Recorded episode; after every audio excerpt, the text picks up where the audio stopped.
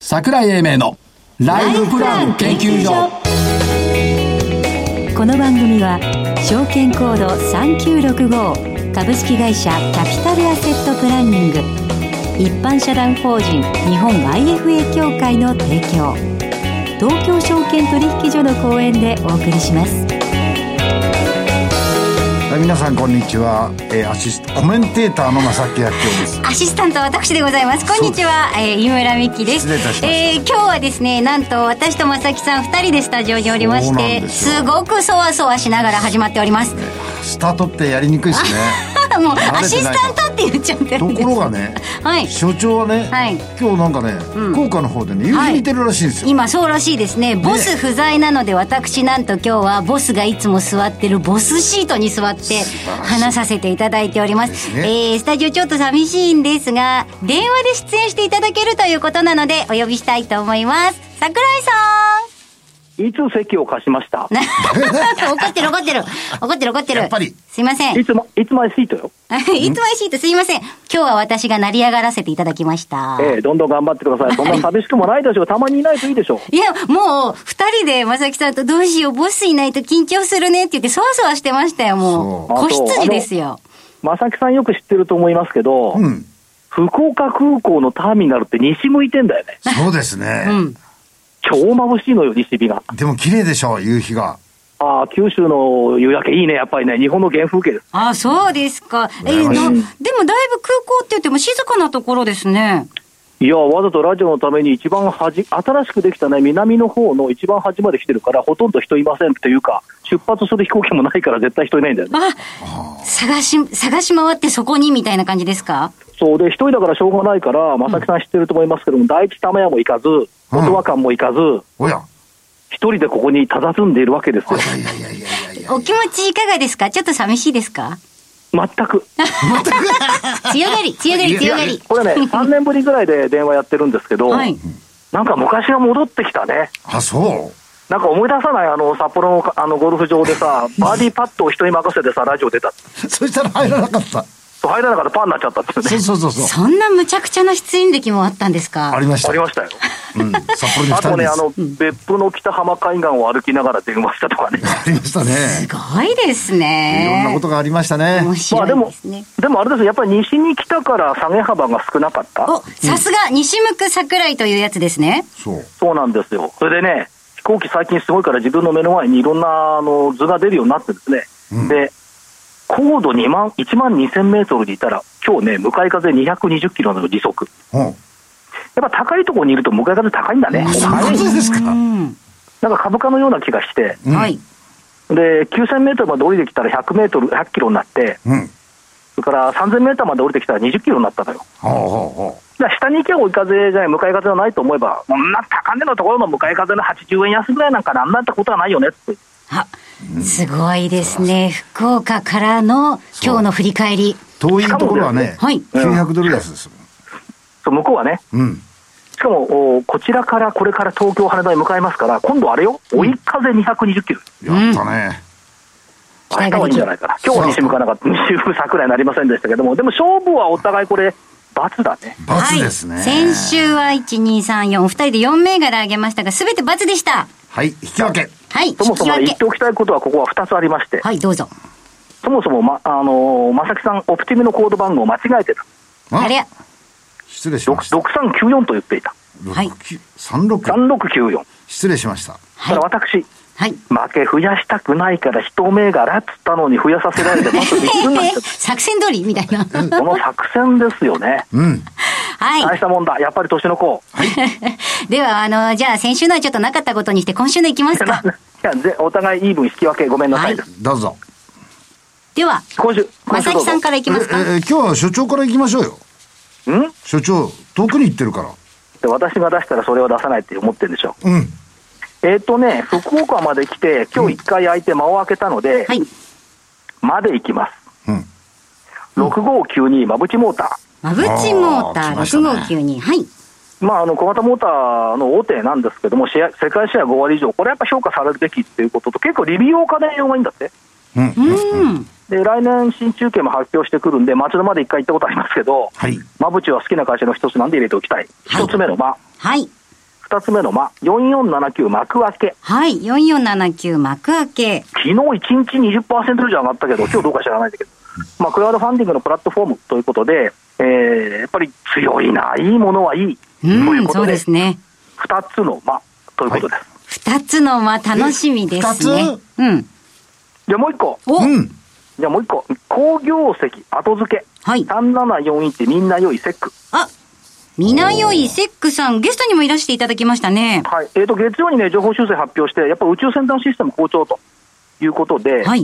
桜井社長にエールを送る意味で、セック。はい。いいですね。ということで、3銘柄、まあ、まあ、せ。ママセまあまあですね。なじるゃほあど、まさきさん行きましょう僕か。はあのオーソドックスに、はいあのちょっとおグロースからディフェンシブに来るかなっていう感じで日清食品お8月の高値からずーっと下げてたんですよはい。でちょっとコツンときたのではないかと思いまして2897日清食品はい。一銘柄ですはい。では、これ来ね週楽しんで、木は村い。さんはいはい。あの普段こういうふうに聞いてると感じないと思うんですけど、はい。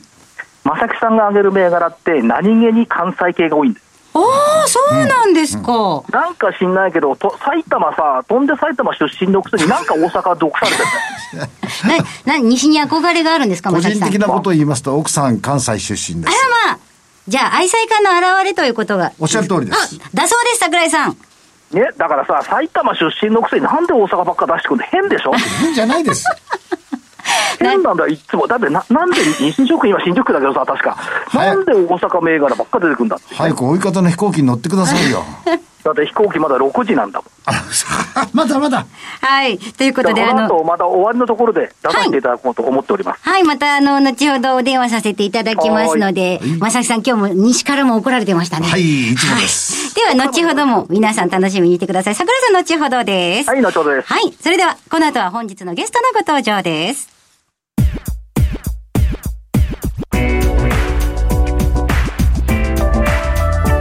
桜井英明のライフプラン研究所それでは本日のゲストをご紹介しましょう。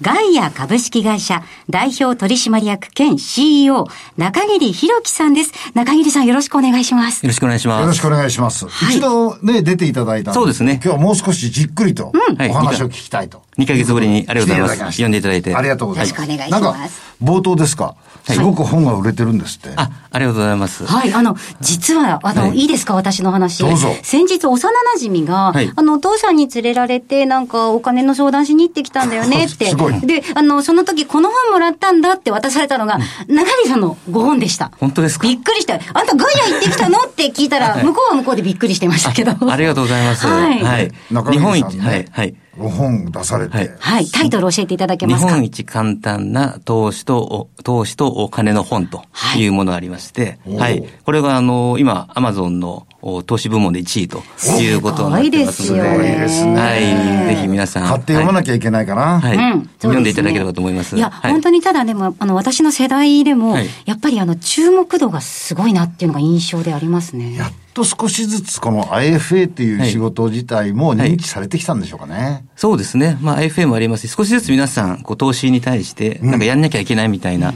そういう機運が高まってきてるんじゃないですかね。なるほどねはい。中桐さんは、あの、一度、あの、一時、アメリカに行って、この運用についてのビジネスの勉強してこられたらしいんですよ。はい。はい。なんで、中桐さん、その辺の、はいアメリカと日本の、はいこの、まあ、資産運用感っていうんですか。はいはいこういうものの違いってどうなんでしょうね。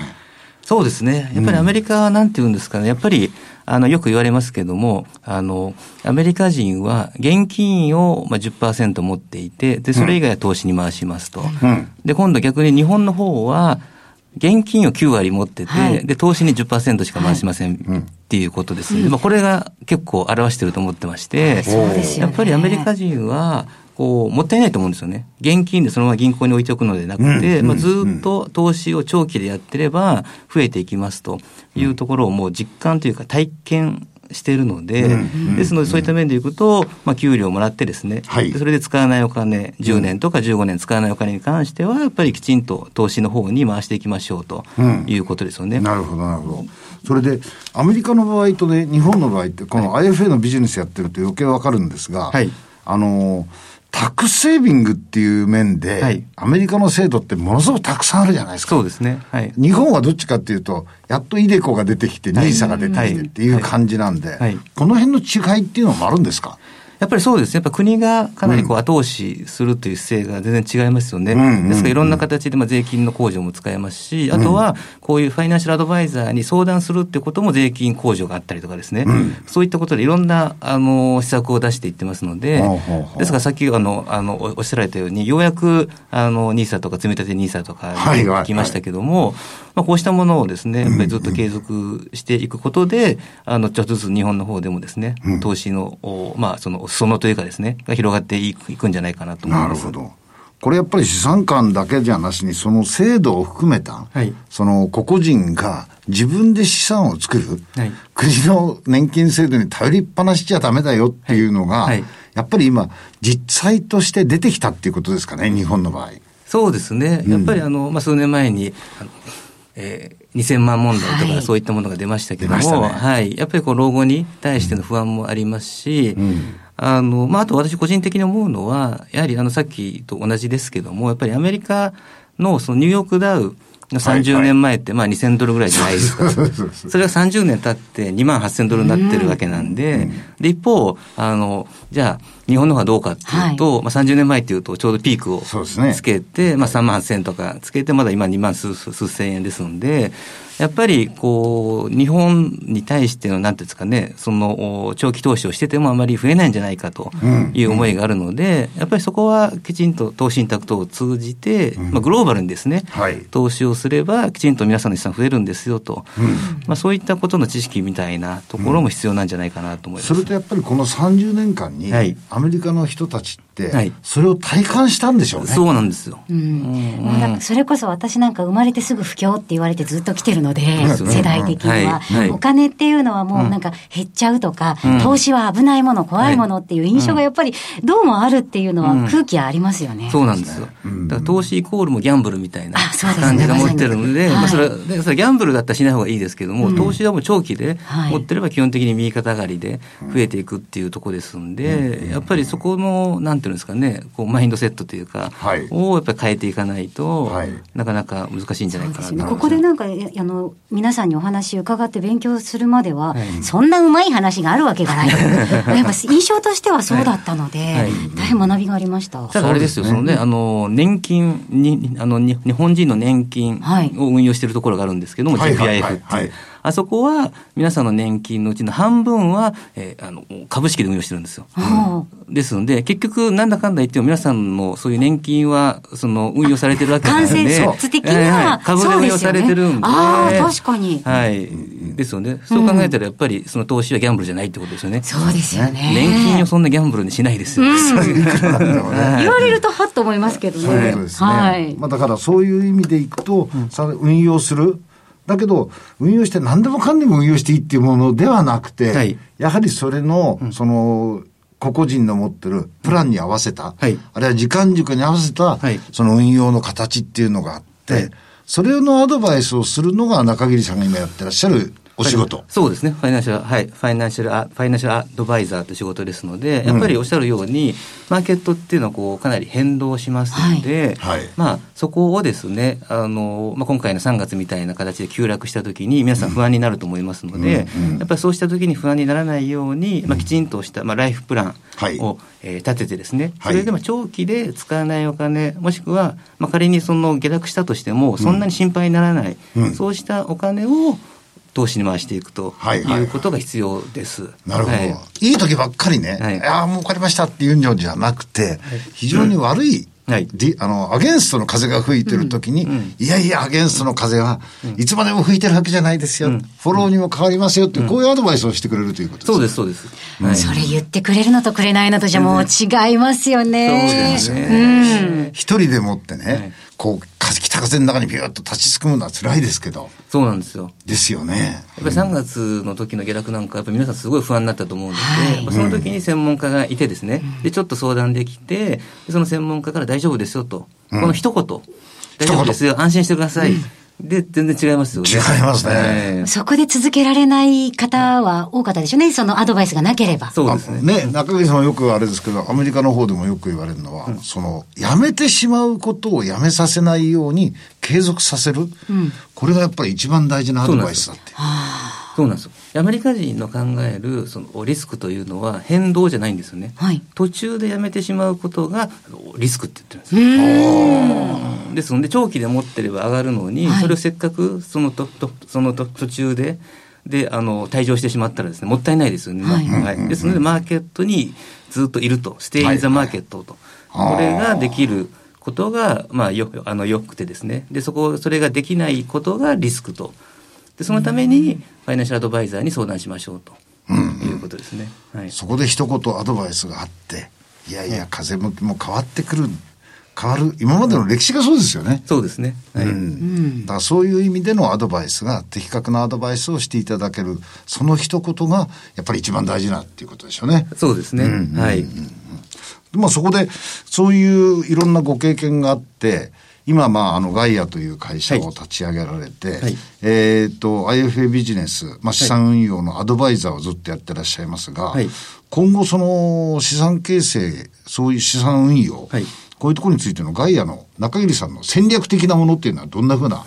ものをお持ちなんですかそうですね。それはあの、まあ、15年前にですね、この会社を、会社を起こしまして、まあ変わってないんですけども、まあ、このガイアという名称なんですけども、これはあの、グローバルアセットインデックスアロケーションということで、まあ、あの、要は世界中に分散投資をしましょうということをですね、皆さんにお伝えしたいということが社名に、えー現れているとなるほど思います。はい。ですので、やっぱり、えーあの、100年時代というふうに言われてますので、その中できちんとした、まあ、ファイナンシャルアドバイザーについてですね、でそこで、まあ、運用であったりとか、そのライフプラン等をですね、きちんと相談できる人をどんどん私自身は増やしていきたいというふうに思ってます。はい。飯村さんもあのガイアに見学に行かれたじゃないですか。はい、あの、い一度あの面、面談をね、ええさせていただきました。ありがとうございますそこであの、私があの、投資信託と、あと信用取引等がぐちゃぐちゃにな って、あの、だって、すごく、なんか、お衣装とかいるんですよね、とか、変なこと言っても、ちゃんと丁寧に対応していただきまして、その説は大変お世話になりまでした。 そうなんですよ。ですから、その投資の話って、結は構いいろんな情報が入ってくるので、皆そさんうなおんっですちよゃねになってまして、ですからそこですよね。だからそこがちゃんと、その体系立って、せあの、説明してくれる人がいるかいないかで全然違いますよね。いやもう本当大いきな勘違いを、はいそれこそあのラジオ日経これだけお世話になってる のに、大丈夫やらかしちゃったみたいな。いや、帰ってきてからびっくりしました話聞いて、いね。や、もうすごい恥ずかしくて、あれをどうにかオンエアしない方向にならないかなって思ったんですけど。それは無理ですそう、でも同じような、あの、勘違いされ、してたなっていう方も、あの、メッセージいただいたりもしましたので、あ、やっぱり、あの、つまみ食いで情報で分かった気になってしまうっていうところは、やっぱり、あの、この難しさがあるかなと思ったので、うんはいはいはいやっぱプロにお話聞けるっていうのはいいですそうですねはね。そうですね。はいまあ、あとはあの、IFA さんに応じて、あるいはその IFA 法人さんの、まあ、形っていうのがいろいろあると思うんですが、はいはいガイアさんの場合に、この、おアドバイザリー業務っていうのはどんなふうな形って言いますか、どんなふうな運用でやられてられるんですか基本的にはもう長期分散投資というところを指摘してますので、はい基本的にはね基本的にははい5年、10年、使い値ご資金に対してきちんと分散しましょうとはいいうことですね。はいでそれに対して、まあ、弊社の場合ですと、まあ、この前もちょっと申し上げたかもしれませんけども、まあ、あの、フィーベースということで、残高ベースでて、うんあの、て、あの、手数料も頂戴しているとはいいうことになりますので、そのあたりもですね、あの、我々の一つ、うまあ、強みというかですね、っていうふうに思っております。もうフィーベースに変えられてらっしゃ4る年ぐらい、はい、経ちますので。あそうですか。はいと。いうことは、売買のコミッションじゃないということですね。そうですね。はい。はい。はい、はいということで、そうしましたら、じゃあせっかくですから、中桐さんからの聞いている皆さんにメッセージをいただきましょうか。おぜひ願いします。あそうですね、はい我々あの IFA ということで、まあ、そのおファイナンシャルアドバイザーという仕事をしてますので、まああのまあ、メインはですねそういうシニアの方々でこれから、まあ、定年退職した後どういう人生設計を送ろうという方々に対してもサービスをしてますし、またあの2 3 0代のか方々に関してはですね、まあはいあのお積み立て投資だったりとか、そういったものをですねきちんとしているところもそういったところをですねご支援していきたいというふうに思ってますので、まあ、今後、まあ、そういった形でいろんなライフプランとかですねその運用に興味のある方は、はい、ぜひあのガイアのことをしてあのいただければというふうに思います。はい。あの、不安に思ったら、まず、あの、中桐さんのところにお邪魔して、はい霧を晴らしましょうと。そうですもやもやを晴らしましょうと。はいい、えーいうところですね。はい。ということで、今日なんですが、えーこの後のライフスイートのコーナーも引き続き、えー出演していただきたいと思います。えー一旦改めてご紹介です。本日のゲストは、ガイア株式会社代表取締役兼 CEO、中桐弘樹さんでした。ありがとうございましたありがとうございました。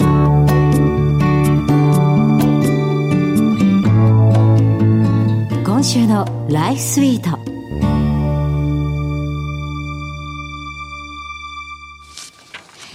さて、このコーナーでは、キャピタルアセットプランニングが開発したライフプランシミュレーションツール、ライフスイートを実際に使い、よりリアリティのあるライフプランニングのノウハウを皆さんと学んでいきたいと思います。それでは、今日のテーマは、IFA 法人ガイア株式会社中桐弘樹社長に聞く、デザイン・ユア・ゴール活用法。ということではい。でございます。あのーガイアさんでは、あの、デザインやゴールを、えーご活用されているというか、あの、使用されているということですので、はいえーせっかくなのでいろいろお伺いさせていただきたいなということで、引き続き、えーこのコーナーにもご出演いただきます。あのーではですね、この IFA 法人ガイアさん。では、あのーこのデザインやゴールをお使いっていうふうに伺いましたが、なぜこのシステムを御社が導入されたんでしょうかあ背景についてはいお聞かせください。そうですね。まあ、我々、あの、ファイナンシャルアドバイスをする中でですね、やはり、あの、まあ、クライアントのお客様のいろんな話を聞いてですね、で、それを、まあ、こうした形で、こう、プランにするはいはいはといいうところが非常に重要になってきまして、はいまあ、ここに現物も持ってきてますけども、はい、すごく綺麗な分かりやすい冊子が。冊子ですね。はい。ですので、いろいろヒアリングしてですね、じゃあお客様のこうゴールとか夢とかですね、そういったのを聞いて、それをこうしたプランにしてですね、で、これを元にお客様といろいろ話していって、でさらに、まあ、毎年毎年ですね、こうアップデートしていきながら、あの、お客様あのプランニングを実行していくと。そのために、こうしたツールがないと、えー無理なんですね。はい。うん。ですので、我々とすると、こうしたツールっていうのも必ず必須ということになります。はい、あの、やっぱり視覚的に、はあいの、し私たちお客さん、素人目が見てパッとわかる、えっ、と、情報量の冊子を作ることができるって大きいですよね。大きいですね。はい、でも、いろいろシステムがあると思うんですが、その中ではもいこのデザインはゴールを選択された理由というのは何だったんでしょうか。あ一つはですね、このおープランニングソフトなんですけども、あの、ゴールベースというのを使ってまして、はいで、ゴールベースとは何かというと、お客様のゴールを聞いてですね、で、そのゴールがここに、まあ、ここにも書いてますけども、いろんな、あのーゴールがあります。その、おここにありますけども。イベントがねイベント。うんはい。えーですので、マイカーを買いたいとか、えーリフォームしたいとかですね、い、ろんな、こう、イベント、まあ、これをゴールと呼んでるんですけども、これを、えー実現するためにはどうしたらいいのかというところをですね、このツールにきちんと入力すれば、それがじゃあどうしたらいいですよというところと、そのプラン通りにしたときに、じゃあこのゴールが、えーできますという、えー確率もちゃんと出るんですね。はいこれですと達成可能性95%、はい、今の状態だと、え年に1回の旅行は、まあ、ほぼほぼ100%できそうですよとはかい、えっ、と、マイカーはちょっと無理かもしれませんとか、そういうのが出てくるわけですよ出ねてくるっていう。ですので、これが視覚的に出るので、はいで、これをお客様と話しながらしていくというところで、このソフトっていうのは、まあ、あの、一つ、もう、あの、非、非出てますので、はいということで我々選んだということですねなるほ。どはい。実際の使用感についてはいかがですかこの活用のメリットなどについてお聞かせいただきたいんですが。まあ、やっぱり使用感についてはお客様の反応が違いますよね。あやっぱりこう数字だけやったら並んでるだけじゃなくて、自分のゴールに対してこういうことをすればちゃんとじちゃんと実現できるんだというと、お客様の顔がパッと、あの、表情が全然違いますよね。はい。ですから今までもやもやっとしてたのが本当に霧が晴れたように、霧が晴れた晴れたようになってですね。で、じゃあこのプラン通りになっていったら、まあ自分も安心なんだと。まあ、そういう感触を持ってもらえるということで、やっぱりこのツールっていうのは必須になりますねあ、。そうですか。はやいっぱり IFA さんにとっても使いやすいですかあもちろんですもちろんです。はい。ですから、こちらも、その、ぬあの入力だったりとかですね、そうしたところも視覚的に簡単にでできるようになってますので、我々としてもですね、非常に導入がしやすかったと、はい、いうふうに思います。お客さんの反応がいいと、はいまたあの、こちらの提案する側も、嬉しいですねあのそうですよね。はいい、や、あの、ゴールベース型っていうのはやっぱり分かりやすいですね。だっていわゆる目標達成にどうしたらいいかですもんね。おっしゃる通りですね。その進捗度がわかるから余計いいよねそうなんですよね。そこも出るので。共有できるからはい。そうすると、まあ、あの、はい、ワクワクする感じになりますよね。あ、その、はいえっと、将来のお金の不安の話じゃなくて、で、あ、こういったことやれば自分がこういうことができるんだというふうに、このツールを見ると思うので、はい、ワクワクですね。そういうソフトです。ワクワクが続けば長く続くってことよ。あ、そうですねそうですよね、やっぱ続けることが大切ですからね。そうですねはい。あの、実際にやっぱりこの使い方聞きますと、あの、感想面白いですね。ますます私ちょっとやってもらいたくなり まぜしひた。ぜひまたははいい。はいぜひ皆さんにご参考になっていれば幸いです。中桐さんありがとうございました。ありがとうございまし以上、今週のライフスイートでした。それではここでお知らせです。株式会社キャピタルアセットプランニングは金融機関に最先端のシステムを提供しております。証券コードは3965、39老後。フィンテックにより日本人の豊かな老後と円滑な相続、事業承継を創造することをミッションとしております。国内42社の生命保険会社のうち2社に1社が当社のシステムを利用し、政府の設計から申し込み、契約締結に至る政府販売プロセスをペーパーレスにより実現しております。また、障害資金繰りをスマホで予想するライフプランアプリ、資産家向け相続財産承継システムを開発提供しております。証券コード3965、39老後、キャピタルアセットプランニングは、フィンテックによって人生100年時代の豊かな老後を実現いたします。資産運用の目標設定は人それぞれにより異なります。個々の目標達成のために独立、中立な立場から専門性を生かしたアドバイスをするのが金融商品仲介業 IFA です。一般社団法人日本 IFA 協会は企業 IR 情報を資産運用に有効活用していただくため、協賛企業のご支援のもと、この番組に協力しております。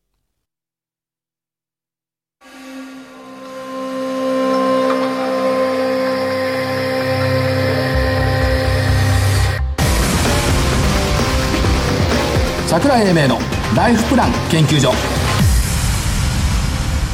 この番組は、証券コード3965株式会社キャピタルアセットプランニング、一般社団法人日本 IFA 協会の提供、東京証券取引所の講演でお送りしました。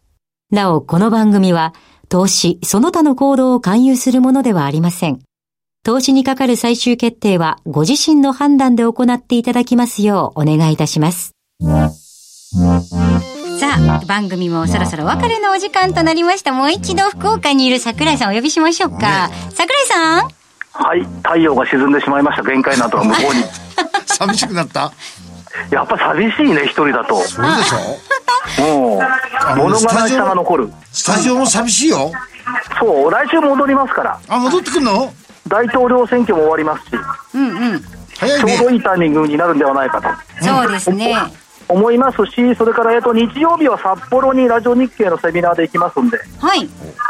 札幌の皆さんもお待ちお待ちしております。西から今度は北行くの東か。うん北がね、札幌だからね、北しかだよし、ねあのま正木さんとあれですよね、あの各地それぞれの空港に足跡をずいぶん残してきましたねは。い、残しました。いやーということで、はい。あとあと15秒して終わればちょうどいいんじゃない違うんですよ。そんな、もうギリギリに終わんなくたっていいんですよ、桜井さん。そ うなんかでも、本当あの、今日ボスの偉大さがよくわかりました。とんでもございません、はい最後さ、3秒残して終わらないいや、いや終わらいいなでい。すもうね、その前にさっさと電話切っちゃおうってさっき話してたんです。そういでやいす。や、こいやこの辺からね、言い始めるとちょうどいいと思あう。ー、はいあ、本当ですかじゃあ、うんえっと、桜井さんに最後では言っていただきましょうか。じゃあ、桜井英明のライフプラン研究所、本日はこの辺りで失礼いたします。お相手は、お相日手本はは桜井英明、そして、日本 AFA 協会の正木明夫。はい、そしてアシスタントの飯村美希でした。それでは来週のこの時間まで。ごきげんよう。ごきげんよう